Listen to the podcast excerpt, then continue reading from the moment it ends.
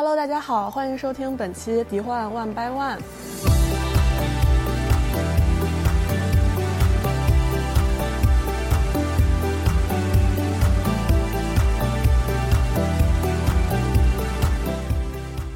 今天呢，还是我们三位大家的老朋友啊，呃，分别是主持人我树叶，我们的老大 Teddy，还有呃尤金。大家好，我是 Teddy。大家好，我是平底锅上尤金的脸。嗯。今天来呢是给大家聊一下这个三月十一号啊，也就是刚刚在 Disney Plus 多媒体上面上线的这个呃皮克斯新的动画电影《Turning Red》，中译名是《青春变形记》。目前呢是没有就是在国内院线上映的计划。这是皮克斯第三部直接上线 Disney Plus 的动画电影。之前呢是这个《心灵奇旅》和《卢卡》。夏日有晴天。嗯。嗯，然后这个主要的剧情呢，我觉得大家可能也多多少少的有之前有看过那个预告啊，或者是海报啊。它有一个非常醒目的标志，就是它有一只非常大的，就是有两个人那么高的红色的熊猫。哎，这只熊猫呢，就是女主角变的啊。她呢是一个加拿大籍华裔的一个十三岁的小女孩儿。嗯，这部电影呢，主要就是讲着他说，呃，在这个青春期的这个过程当中呢，哎，突然发现自己可以通过就是情绪的改变，变身成一只红熊猫。啊，这部电影呢，也就是说讲他知道自己这个身体产生这个变化之后，和呃朋友们之间，还有他的父母之间产生的一些奇妙的化学反应。今天呢，我们三位就是想从各自看完之后的一些想法，还有这部电影的一些创作背景上来跟大家聊一聊。因为我们都是就是看完了，嗯，来做这个谈话嘛，所以肯定是有剧透的。如果还没有看，然后比较在意剧透的朋友们呢，可以先去看一下这部电影再来听，或者除非就是说你完全不在意剧透也可以。那么老大先来说一说你对这个电影的想法。嗯，OK，我现在呢是。昨天看了一遍，然后今天刚才又看了一遍，两遍之后，我整体的感觉其实还是比较好的。我觉得，呃，这部电影它从故事的层面上面是合格的，而且呢，你把它当做一个奇幻加荒诞的故事去理解，我觉得整个没有什么硬伤。然后从画风上来讲，它跟皮克斯以往的作品还是。能够看出一些明显的区别啊，呃，有一些比较明显的卖萌的这种成分在里面，但是因为故事是站得住脚的，所以这种卖萌我也是可以接受的。呃，而且我看了两遍之后，我越发的理解他的这个导演啊、主创啊赋予这个故事的一些深层的含义，呃，我其实是比较喜欢的。嗯嗯，明白，就是越看越喜欢。嗯嗯，那尤金呢？呃，我的话也是看了两遍，昨天刚上线的时候看了一遍，然后今天上午又看了一遍，然后我其实是能理解片子里面想表达的各种想法，就是关于孩子的成长和孩子到了叛逆期以后跟追求完美的父母一定会出现的分歧，而且抛开那个设定不谈，就是单纯故事本身的话，其实也没有。大的问题，但是我不是特别喜欢这个故事，包括看完第二遍以后，我还是觉得这个故事给我带来了一些就是很明显的不适。不过，呃，总体来说，第二遍的观感比第一遍好。好，那待会儿就听你展开。好的。嗯，我跟你们两个比起来，我就是只看了一遍，但是我觉得我看这一遍还挺。嗯，深刻的。目前就是觉得没有看第二遍的想法吧。这部电影我最大的一个印象就是，我觉得这是对中国式家长的一个公开处刑，应该会让很多就是不管是中国的孩子还是其他亚裔国家的孩子都产生很强烈的共鸣。嗯，至于有些地方就是，咱们所谓说政治正确吧，就是让我感觉到。一些不适的地方，比如说，就是主角作为一个亚裔的，呃，十三岁的 teenager，他怎么可能有三个来自不同国家种族的闺蜜？就 这是一个老问题。对，这个东西在现实当中是绝对不可能发生。就是你再乐观、积极向上，就可能有些人有吧，但是我觉得就绝对不是一个普遍现象。你就是实际情况，比如说我上学的时候，就只有那个欺负你的那个恶霸男生是符合现实的。啊，它在表现手法上面有一些之前不惯用的迪士尼和皮克斯动画的一些手法，它更偏向于就是电视卡通会用的一些表现，比如说它很多很多地方就打破第四面墙，直接和观众对话，比如说主角一上来就是在告诉你说我的名字，哎，我叫谁谁，我今年多大，在哪哪上学，就他的眼睛是直接对着镜头外面的你说的，就是这里会。嗯，让你感觉哎，这个跟我以前看到的这个院线电影，或者说以前看到的皮克斯动画，感觉很很不一样。嗯，那我们接下来就从从这个剧本故事上面讲一下这部电影是嗯怎么样的一些优点和缺点。呃，从故事上来说啊，我觉得这个故事其实它讲的这个内核很明确，对吧？就是呃一个中国式家庭里面的一个小女孩，她在这个青春期。意识到了自己其实还有呃想要突破这个现有的一些限制，家庭尤其是母亲啊对自己的一些要求的限制，想去做自己想做的事情，成为真正的自己。你看他从这个电影一开始，他就在交代说。他已经十三岁了，他认为自己是一个成年人了，他想做什么就能做什么。我是李美玲，从我满十三岁开始就什么都自己来，自己做决定，三百六十五天，天天都一样。但实际上，他的现实是跟他的这个愿望是不一致的，对吧？那整个这个电影的故事其实就是在他真正找寻自己，真正的想达到一个自己想做什么就做什么的这么一个状态的。旅程其实，呃，我第一遍看的时候啊，我就会明显会感觉到说，哎，会不会有有人会认为说这个故事是有一点儿对于中国式家长的这种刻板印象的这种描绘啊？但是其实你仔细想，很多的中国的家长或者华人的家长，他确实就是这样一种作风。那肯定这个电影里面会对他进行一些夸张的处理啊。你看，里面在这个。妈妈带着那个美美去了那个超市，当众羞辱她之后，美美不仅没有对着妈妈发火，而且还有一些自责。然后呢，他镜头的处理也是，就是他们坐到车上之后，你看美美用双手去抓着他的膝盖，你以为他是要终于要爆发了？没有，还好我发现的早，那个小痞子不会再接近你了。好。还有什么我该知道的事吗，美美？没，没事。他仍然最后跟妈妈很平静的去说话，所以就是你看他整个这个故事的大半部分，前半部分是笼罩在一种比较压抑的对氛围里面的，对，就整个这个故事的底色是非常的，你回想起来是非常的忧郁的。呃，一个非常渴望活出自己人生的人。一直都不行，无论他怎么努力，都无法突破以前给自己的那个框框啊。然后，尤其是我看了那个这个电影之后，我又看了同时上线 Disney Plus 的一个制作特辑，叫《拥抱小熊猫》，他就是采访了这个电影的几个主创啊，你就更能够理解到这个故事为什么要这么去设计。真的是因为这个导演石之宇，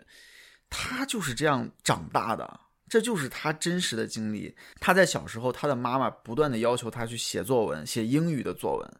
啊，然后好像是每周都要写几篇还是怎么着。然后呢，他爸爸是督促他去画画，然后去拍他的那个屋子里面挂着他的画啊，还有他的书法作品啊，什么各种奖状啊，乱七八糟。这就是一个非常典型的中国式父母的教育方式。是的，而且这部电影我看的时候，尤其是你刚刚说前半部分这里。我真的有非常就是过于强烈的共鸣，导致我就是脚趾抓地，双手出汗。尤其是他妈妈发现他那些私藏的画本的时候，因为我小时候就是虽然跟他画的内容不一样，而且现在想来其实也没有什么不能见人的，但是也会自己就是啊画点小画啦，画点小故事什么的，然后就是藏的非常非常深，就是恨恨不得最后如果为了怕被我妈发现，会要把它烧掉的程度，就是。他那样放在床底下的时候，我就说你这样藏太不隐秘了，你这样随时会被发现的。他妈妈拿他的画在那个便利店里面对峙的时候，我真的恨不得就是当面把就是 把那些纸给吃掉，就是替他尴尬到这种程度，脚趾就是已经抠出不知道多少座迪士尼城堡了。而且我们家也是这种，就是以妈妈非常强势的为主导的。我觉得大部分中国家庭可能都是这样吧。然后就是咱们所谓的啊丧偶式育儿，就是爸爸的角色全程是不存在的。这部电影里面的爸爸也是，就是爸爸的台词非常非常少，就是一般就是在那边嗯嗯啊啊，然后和做饭。然后他妈妈有非常有意思的一点，就是说他在试图和女儿讲道理的时候，他说你爸爸也这么想，他爸爸一句话都没有说，他就说你爸爸也这么想。啊，那不是音乐，那是噪音，不值得为了他去妨碍你的生活，对吧，老李？哦哦，你看你爸也同意，不准去，就是这样。他爸爸根本就是没有发表意见的余地。我们家也是这样子，所以就是这个妈妈和我现实当中生活，我妈妈的一些态度啊，从小对我教育的方针啊，可以说是非常像的。只不过就是我没有女主角那么优秀，没有那么喜欢数学。嗯，没有那么喜欢数学。对你刚才说的就是这种，呃，现实经历当中你能够体会到这种尴尬啊，所以可能你看到这些情节的时候，你会感觉到那种不适感。所以我不知道尤金他刚才所说的他的那种不适是来自哪儿，是是类似的吗？还是其他的？是类似的，其实这有一部分的不适感就是来自于这种代入感，就是因为其实就不可避免的说到，这确实是一种刻板印象，但是我觉得这种刻板印象确实是真实存在的，所以表现也没有什么不好。而且我在看完以后问过我一个高中以后就一直在国外的一个朋友，他跟我说他看不完这部电影前四十分钟的观感极差，因为那句那也是他之前有过的生活。嗯嗯，对，就是就是这种所谓的过分真实造成的不适感，而且包括其实这两年美剧里面也会有很多亚裔的内容，比如说《初来乍到》对对 （Fresh 对，off the boat）、off the boat，其实也是在讲一个亚裔家庭的事情。其实他们里面也会有很多关于亚裔或者华人的一些非常众所周知的刻板印象，但是其实这都不是什么问题。就还有一个，就我自己在观影的过程当中，就是觉得有一个很让我很不舒服的问题，就是妈妈在自己不愿意当一个完美女儿的情况下，而且因此和母亲爆发了矛盾，伤到了母亲的情况下，还是选择用了母亲的方式去对待美美，去想办法把她培养成一个完美的女孩。就是这种方式，我能理解她设置的原因，但是我觉得这样的设置非常的俗。就我我感觉到皮克斯他们渴望在类型和题材上创新，但是剧本还是非常的公式化，就是这点是让我觉得非常的不舒服的地方。你刚才说的这个重蹈覆辙呀、嗯、我其实看的时候也注意到了，但是我是觉得说，这应该呃，就是这个电影故意要呈现的一种矛盾。你会发现这个电影里面存在有很多的这种非常矛盾的点，就是他们家的这种价值观，等于是从这个之前的几辈就这么祖上这么传下来的，包括这种教育方式也是这样传下来的，所以他们在育儿的时候已经产生了一种条件反射，对吧？就即便是母亲自己在经历了一个痛苦的童年啊，经历了自己的母亲这样去对待他之后，他长大了仍然是以一种条件反射的这种方式去教育自己的女儿。我觉得这正是他的矛盾之处，也是他的悲哀之处。所以我们刚才说到。这个电影它的底色是非常忧郁的，对吧？这我觉得这就是一个其中的一个原因吧。是啊，而且很多父母在这个方面上面真的就是很双标。我们家就是不能说是完全相同，只能说是一模一样。因为很多我妈妈和我姥姥没有解决的问题，到了我这代依然没有解决。而我会问他，我会问我妈妈说：“如果你不想让我对你这么做，那你为什么要对姥姥这么做？”我妈妈就跟我说：“你不懂，这不一样。”我说：“这哪里不一样？”她就会拒绝谈论这个问题。其实在这个事情在心理学上也是有有研究的。比方说，我们最终找到的人生的伴侣，也通常都是我父我们父母的那个交往模式，其实都是是一样的。我能理解他这样设置，但是就是心里过不去那一关。嗯，呃，另外一个就是妈妈在美美初次变身以后就警告过她不能太多的变身，否则仪式就会失败。但是她那个时候并没有听话，外婆来了说了一句，她就突然一下好像醒悟过来了。这一点有点对于我来说有点太突兀了。因为啊，你我看第二遍的时候非常注意这个点，就是他为什么是有这么一个心理的变化？因为他的妈妈第一次跟他说的时候，其实只是就是交代这么一个事情，更多的就像是一个日常的一种警告。因为我是觉得啊，他们的这个说法就是你变身过多之后，你这个仪式就不顶用了，很有可能就是一种吓唬人的一种说辞，对吧？你后面看嗯其实也确实是这样的，但是为什么外婆说了之后就顶用呢？因为外婆用的论据是她跟美美的妈妈，也就是自己的女儿，曾经因为这个事情，最后把关系搞僵。你母亲跟我本来很亲密，都被红毛熊给破坏了。我不忍心看你们也变成那样。所以它是一种诉诸恐惧，它就是让美美去想象，如果你跟你的妈妈也闹成这个样子，对你来说这是多么大的损失啊！嗯，然后我们也看了，美美其实是非常非常的重视她跟她妈妈的这种关系，所以当她的外婆提到这个点的时候，她就很在意了。我我觉得应该是这么一个道理。那还有一个就就是其实变身的限制没有那么严重啊。嗯，是最后其对呀、实是、就是在用，其实是在吓唬他们，就是说不要太多的做你自己，不要太叛逆，其实是一个就是借口啊。嗯还有一个就是他对朋友的态度，他，呃，朋友是他是他是他叛逆的资本和底气，也是也是能够让他嗯嗯能够让他控制情绪、控制变身的一个非常关键的地方。但是甚至他用他在就是跟爸父母解释的时候用的是我想一想我最爱的人，但是在被母母亲发现以后，并没有为那个朋友站出来说话，反而是把朋友出卖了。嗯。包括后面他们的和解也让我觉得特别的快。我觉得这个他们和解的理由说服不了我。嗯因为他，我觉得这个安排其实还是受限于这个电影的节奏啊。一方面是这个，另外也是说明一个点，就是，呃，他们其实是这个友谊是真的很深，对吧？因为呃，他们在演唱会的现场再次相聚的时候，那个 Miriam 跟他说是这么多天都是我在照顾你这个电子宠物，就是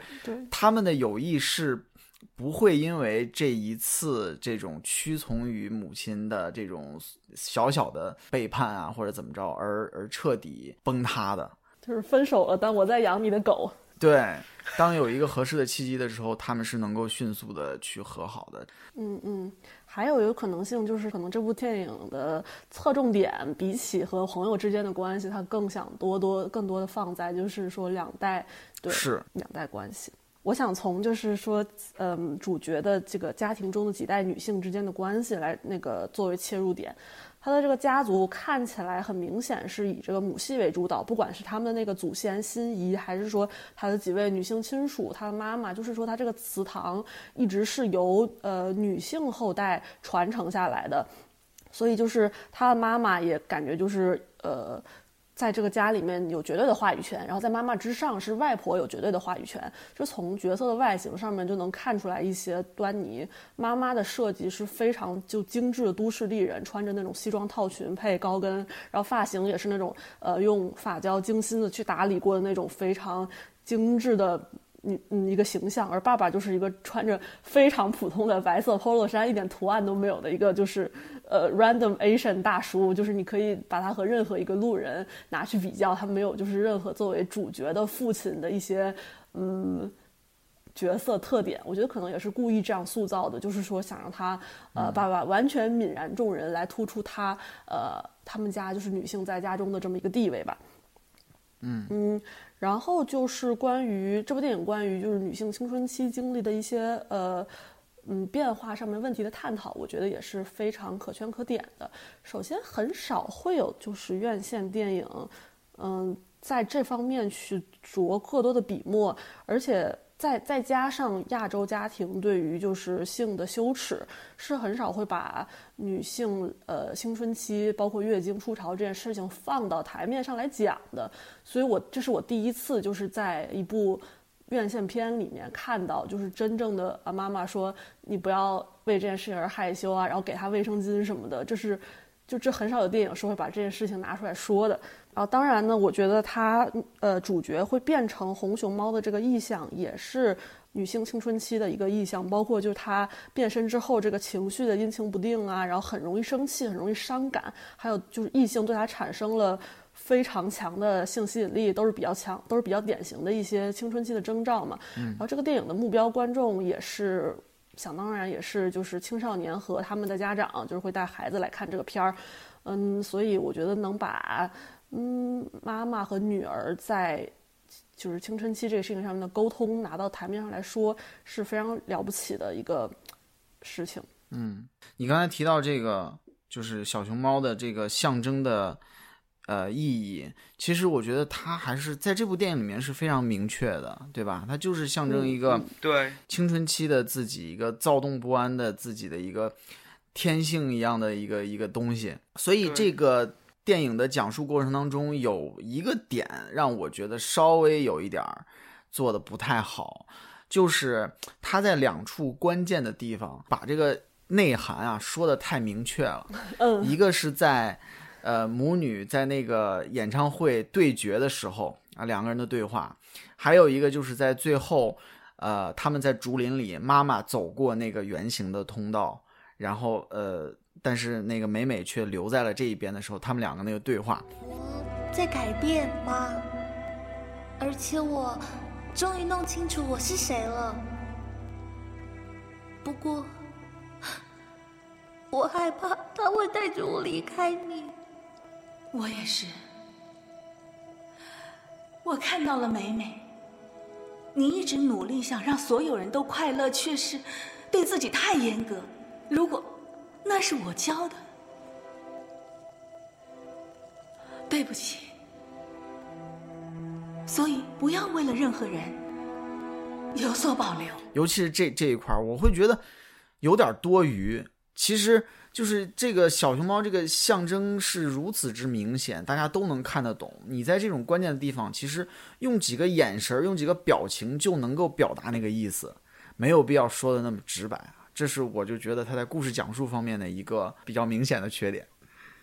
嗯，然后这部片名它英文是 Turning Red 嘛，就是变成红色，它的字面意思就是变成红色。然后红色在这部电影里面象征就很多啊，因为它嗯女主角不光她的头发变成红色，然后她穿的衣服也是以红色系为主，包括她后面就是穿的那个典礼的衣服也都是大红色的。大红色在中国文化里面象征着，它可以象征着愤怒，可以象征着就是。激情，然后同时又是血的颜色，但是正好呢，在中国又是这个吉祥的意义，所以在很多地方呢达到了一个双关。呃，至于主角最后选择的留下熊猫和呃长辈的女性选择的封印熊猫，就是我觉得封印熊猫就是去做传统意义上大家想要你做的呃乖乖女，然后她这一代选择留下熊猫就是。嗯，留下我的叛逆和我的不一样，就是去拥抱精彩青春期。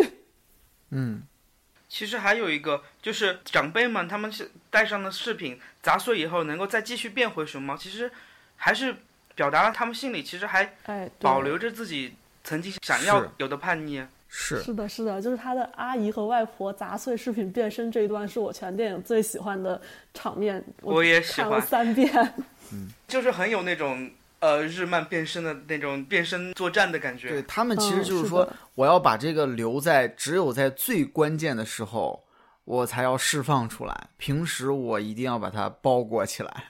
是这个感觉。嗯所以它不仅是一种诅咒，其实也是一种力量，就是它是在解放自己真正的 female power。嗯，嗯，本来其实最开始这个变成熊猫就是一种 blessing 嘛，只是他们搬到了一个新的地方，才变成了一个 curse 的。嗯，是的，是的。好的，那么剧情方面就说到这里，接下来我们说一下这个呃，从这个画风的角度上面来说一下这部电影有什么嗯和往常不太一样的地方。首先呢，就是我想说，大家可能对于预告片来说，这观感也是觉得很不太像。嗯，皮克斯以往的一些电影，就是比起它更写实的一些，嗯，建模啊，就是对于人人物的那个刻画上面更偏向于现实当中的人物，这部更显得更卡通一点。它在网上，就是美国这边在网上面，就是推特上面的风评也是。就是比较多数的是对于这个画风的负面评价啊。首先就是他们说这个过于像，呃，CalArts 就是加州动画艺术学院，就是迪士尼导演的摇篮，就是这个风格过重，还有它的那个嘴，就是他会用那种非常卡通化的那种圆形的嘴，还有那种很大颗的牙，就是他们好像嗯非常反感这种画风，就是看到这个画风就会说啊，你这个一看就是呃 Cal Arts 毕业的，就是呃来来进行一个就去 diss 这个片子。嗯，我看到很多 Twitter 上面的说法是说这个画风很 cheap 啊。刚才你提到那个嘴，然后这部里面还有一个特别有特点的，就是他们的眼睛，就是那个星星眼，对，是吧？对，就有点那个日本动画的那种感觉。是的，是一种，就是它是一种卡通化的表现。我觉得就是拓宽了三 D 动画的可行性吧，因为毕竟三 D 不光是可以去往写实上面做，其实它可以很多时候和二 D 混合，而且它的很多呃场景里面有用到那个。日本就是漫画式那种速度线啊，然后还有一些就是那种烟雾啊，其实都是嗯非常明显的这个就是卡通化风格。有一个镜头特别印象深刻，就是他在用那个球去砸泰勒的时候，那个球首先是一个螺旋式的前进，然后还带着那个 拖着尾巴就过来了。是的，当时我看的时候我就想到了足球小一。所以有很多人去争论，就是说他那么大力的去推那个男生，那个男生毫发无伤；还有就是说他从那么高的地方掉下来，他自己也毫发无伤，甚至弹了一下。毛茸茸的小熊猫当然是弹的了。我们在网上看到过很多那个大熊猫从树上掉下来的视频，它是真的弹了一下。哦，好的，说明这是真的是写实。嗯嗯，其实就是整个看下来，你会感觉到这部电影确实是有卖萌的这种努力，对吧？但是，是我看完之后呢，我马上看了那个制作特辑嘛。那个导演石之宇，他也很明确的说，他在构思这部电影的时候，就是先想出了这个形象，他就觉得我要先想出一个很可爱的形象，觉得小熊猫很可爱，对吧？然后把它变大就更可爱了。有了这个形象之后，再往里面去填充内容跟含义。我觉得就是从角色的设定上面去。构思一部电影应该是挺常见的，对吧？但是说要先创作一个很可爱的形象，然后再去往里面填充这个角色的设定跟故事的设定，我相信这应该不是皮克斯传统的一个构思的路径。迪士尼也也很少以这样的方式来进行一部电影创作呀，是吧？这个其实就很像是设计好一个玩具，然后给玩具编故事。嗯嗯。导演自己也承认，就是说他一直都非常喜欢日本动漫，然后他小时候在那个自己的什么画册上呀，画的都是那种日漫风的那种图画啊，然后他也喜欢美少女战士，因为我看很多人都说说这个变身就有点像美少女战士变身的那个感觉。对，嗯，他也自己也说嘛，他说这部电影从头到尾都是在向日本动漫致敬，所以，呃，我是不排斥，就是说在故事，呃，合格的基础上去卖萌的。你刚才提到说，先有一个玩具啊，然后我们再给他一个故事，如果这个故事真的好，我觉得没有问题。对，所以之前咱们聊到说那个达菲这个系列，对吧？就是你出了这么长时间了，如果你真的能给他一个。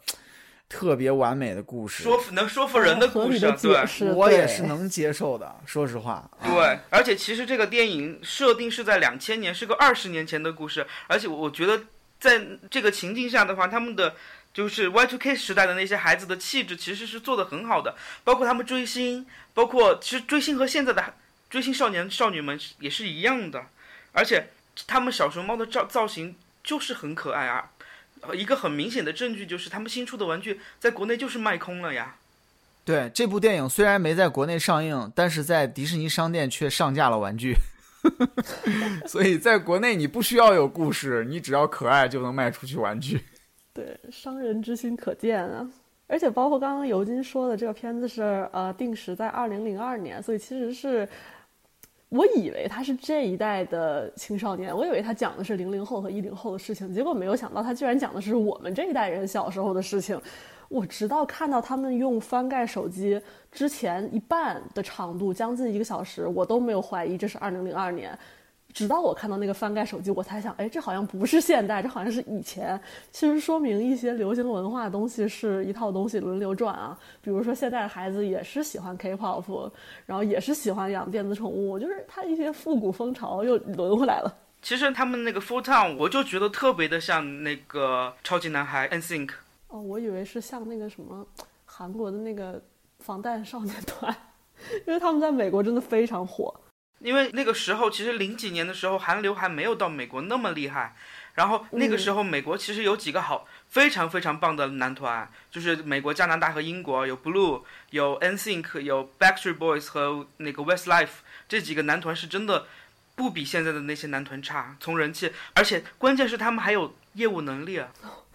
可以可以，你是了解过的。是不是这个电影最开始有一个预告片，里面用的歌就是 NSYNC 的歌啊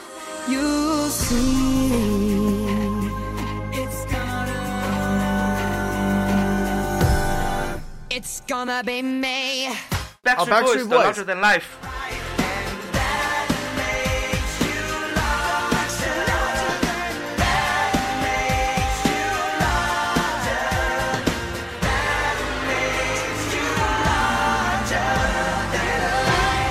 我就是觉得是在致敬那个时代的男团们，嗯，而且他们确实是有有实力的，他们清唱真的很厉害。好的，可以安利一波，大家去了解一下。包括这他们俩，他们那个团不是五个人嘛，然后但是他们叫 Four Towns，、而且那个里面有两个人的名字是一样的，就是都叫 Aaron，其实是一个玩梗，就是那个 Big Bang 里面有两个名字一样的成员。这个我也是看完之后才知道，因为我首先自己没有追过，就在那个时代我也没有追过任何就是男团或者韩团，所以是看到别人的那个对对于彩蛋的一个整理，然后发现的。还有一个彩蛋就是刚刚老大说到那个美少女战士，我们其实可以看到，呃。美美她在那个笔记本上面涂鸦的时候，其中一页是把她和她的朋友们，他们呃四个人画成了美少女战士的形象，是有这么一个彩蛋。其实他画那个就是超市小哥那个画风也特别的五内之子，就是美少女战士的原画。嗯，这个，作者，嗯。然后就是说到这个，嗯，毛茸茸的可爱动物啊，这点在动画电影里面，我觉得作为主打也屡见不鲜了。就算是主角不是动物的电影，也一定要加一只哎可爱毛茸茸的动物进去。我觉得这是迪士尼的一个传统吧，就是每一部一定要有这么一个东西。是的，是的，它它已经不是 psychic 了，他已经是 animal 主角了。是的，既能拉到观众去进电影院看啊，然后又能顺带展示一下我们就是先进了一下我们的毛发引擎，何乐而不为呢？在可以卖玩具，是的，是的，对，还有一个就是，我不知道你们有注意吗？就是那个老一辈那个姨妈和外婆他们念的咒语，听起来像是粤语，对吧？是他那个什么嗯心仪，就是用粤语，也是粤语。发音，对对。但是小熊猫这个东西是只有四川有的，他们应该说四川话的。好吧，这种东西经不起深究。对你让他们去考据这个，实属有点难为他们了。哎，既然我们说到了这个从中华文化的一些考据啊，我们接下来就想聊一聊这部电影里面呃出现的中国元素，还有这些中国元素在里面到底是不是必要的呢？我看完之后啊，有很多人立刻就说，觉得里面的中国元素很奇怪啊，比如说有一个最扎眼的，就是那个他们在那个家族宗祠里面，两个老人在那儿下棋，下的竟然是国际象棋 啊，对吧？这个是一个特别扎眼的地方。然后呢，有一些地方的那个汉字会很奇怪，如果你注意背景的汉字的话，有的地方是不通顺的，明显是机翻呀、或者怎么着的。啊，然对然后包括那个宗祠里面有一些门口的这个啊，当然它本来就是小熊猫，对吧？是是啊。是，这些这些更改其实都没问题，我觉得。嗯对，我觉得我们首先应该摆正一个态度，就是不是说有中国文化元素的电影，就一定要跟这个我们所熟悉的中国文化保持一致，就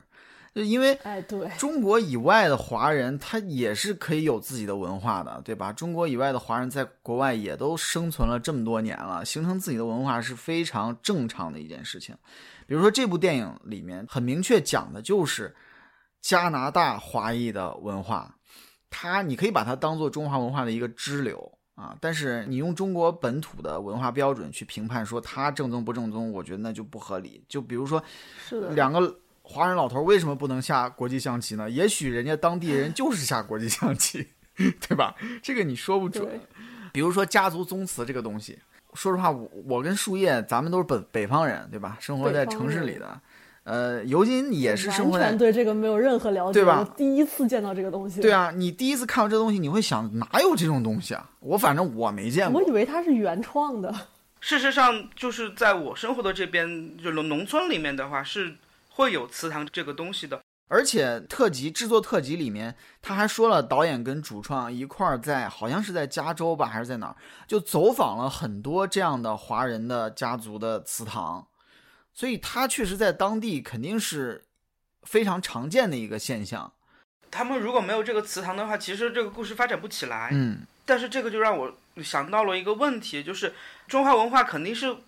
无论到哪里，就就算是一个食物到了一个不同的地方，也会因为要迎合当地的胃口做一定的改良，这个是无可厚非的，我觉得。嗯但是他们呃保留下来的所谓的呃小熊猫的家族的史，其实在国内是真实有这样的东西的。曾经在呃在东北那一带比较出名的叫做萨满教的一个一个分支叫出马仙，嗯哦，这个我知道。这个东西其实真实存存在的，就是所谓的黑黄白柳灰。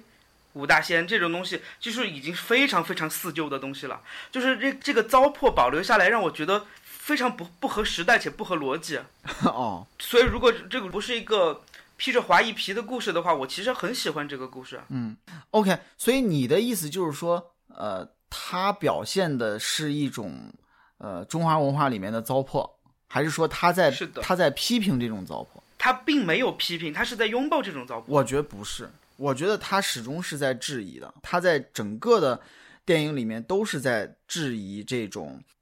就是你所谓的糟粕吧。我我觉得就是说，他们的家族里面始终有着这样一种矛盾存在。刚才我也提到了，整个这个故事都是建立在矛盾之上的。他们作为一个移民的家庭。他既想要保留这个自己族裔的文化啊，又想融入当地的文化，这本身就是存在于矛盾之中。然后呢，对，这个导演的父母啊，他很小的时候就把这个就是这个石之宇带到加拿大入籍，这就说明他们已经做好了这种离开故土、抛弃自己之前的这个过往的文化环境，融入到异乡的这种心理准备，对吧？但是呢，他把什么带过来了？他把中国式的家长的教育方式带过来了，把这种鸡娃的方式带过来了。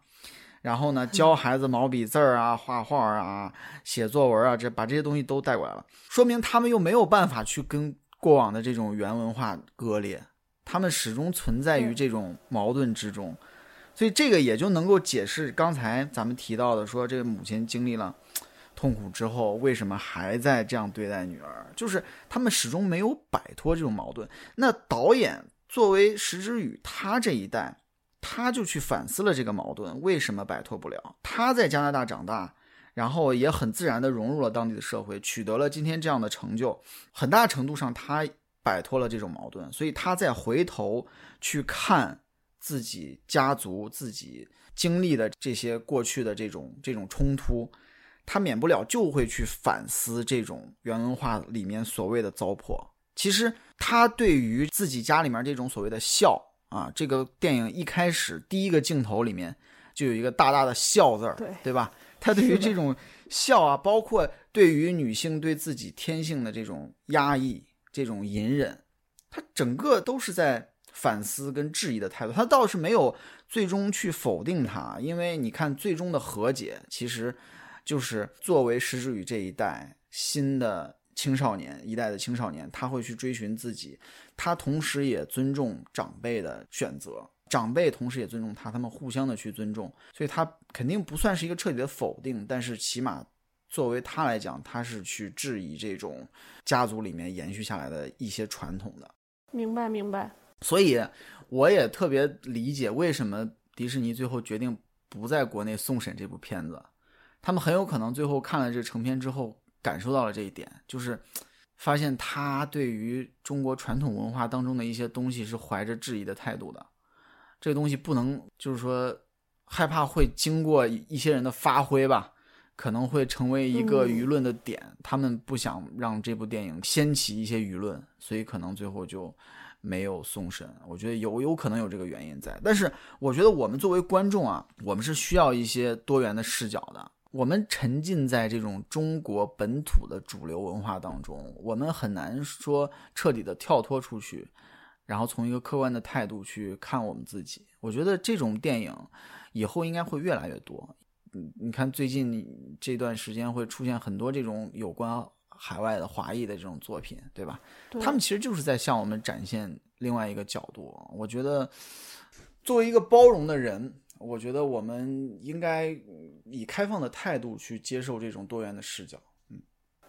哎，那是肯定的，对。我觉得刚刚就是你们两个说的都很好。这个片儿一开始，它目标观众我觉得也不是中国人，他其实就不打算让你中国观众。我们其实没有什么立场去说它中不中国，他就是想让一些，呃，这个美籍华裔、加籍华裔一些就是海外华人去共鸣，跟我们的成长环境，这些人和我们在国内长大的人的成长环境，它是截然不同的。我们就其实。嗯，从完全的就是中国土生土长的人去出发去评论它够不够中国是没有什么没有什么立场的。还有就是这个，嗯，他以这个孝作为中心思想去说嘛，我们这个儒家思想啊，孝文化其实是一个非常老生常谈的点了。从花木兰的时候就一直在抓着这个字讲，中国逮着中国题材就一定要讲一讲这个孝孝文化啊，嗯。一只羊身上逮着薅毛都让我们薅秃了。其实我们还有很多很好的，就是比这个更值得，嗯，更值得推广、更值得发扬的一些文化和嗯，我们秉承的道德观念，就更值得去讲。但是你刚才提到花木兰啊，花木兰那个东西，它对于笑是一种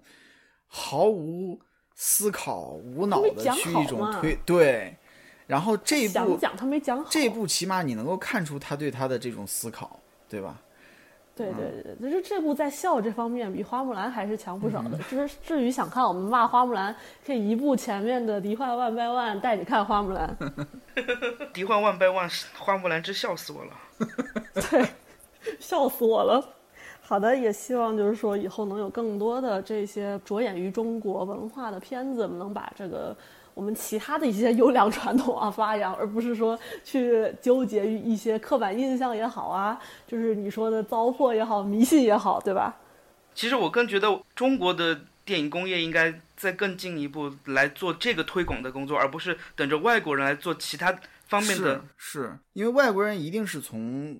更多的是从他们的视角啊，他们给我们提供的是一种比较特别的视角。当然，我们也会有我们自己的一种表达方式啊。当然，这个给我们国内的影视从业者提出的挑战就太高了。说实话，对对，这个谁来做不重要，有人做就行了。就是有人做就已经很好了，是中国人做、外国人做都可以。嗯，对我来说是的。好的，那我们总结一下呢，就是说这部电影呢还是比较推荐看的。我们三个人其实尽管有带着非常多的疑问进入，但是呢，我们今天通过这一番谈话之后呢，也更多的去理解了一些我们之前觉得疑惑的点。所以这部片子呢，我觉得还是可以说是偏正面的一个评价的，在我们这里。好的，那么感谢大家收听我们本期的《迪幻万百万》，我们下期再见，拜拜，谢谢大家，拜拜，拜拜。You never know on my mind. Oh,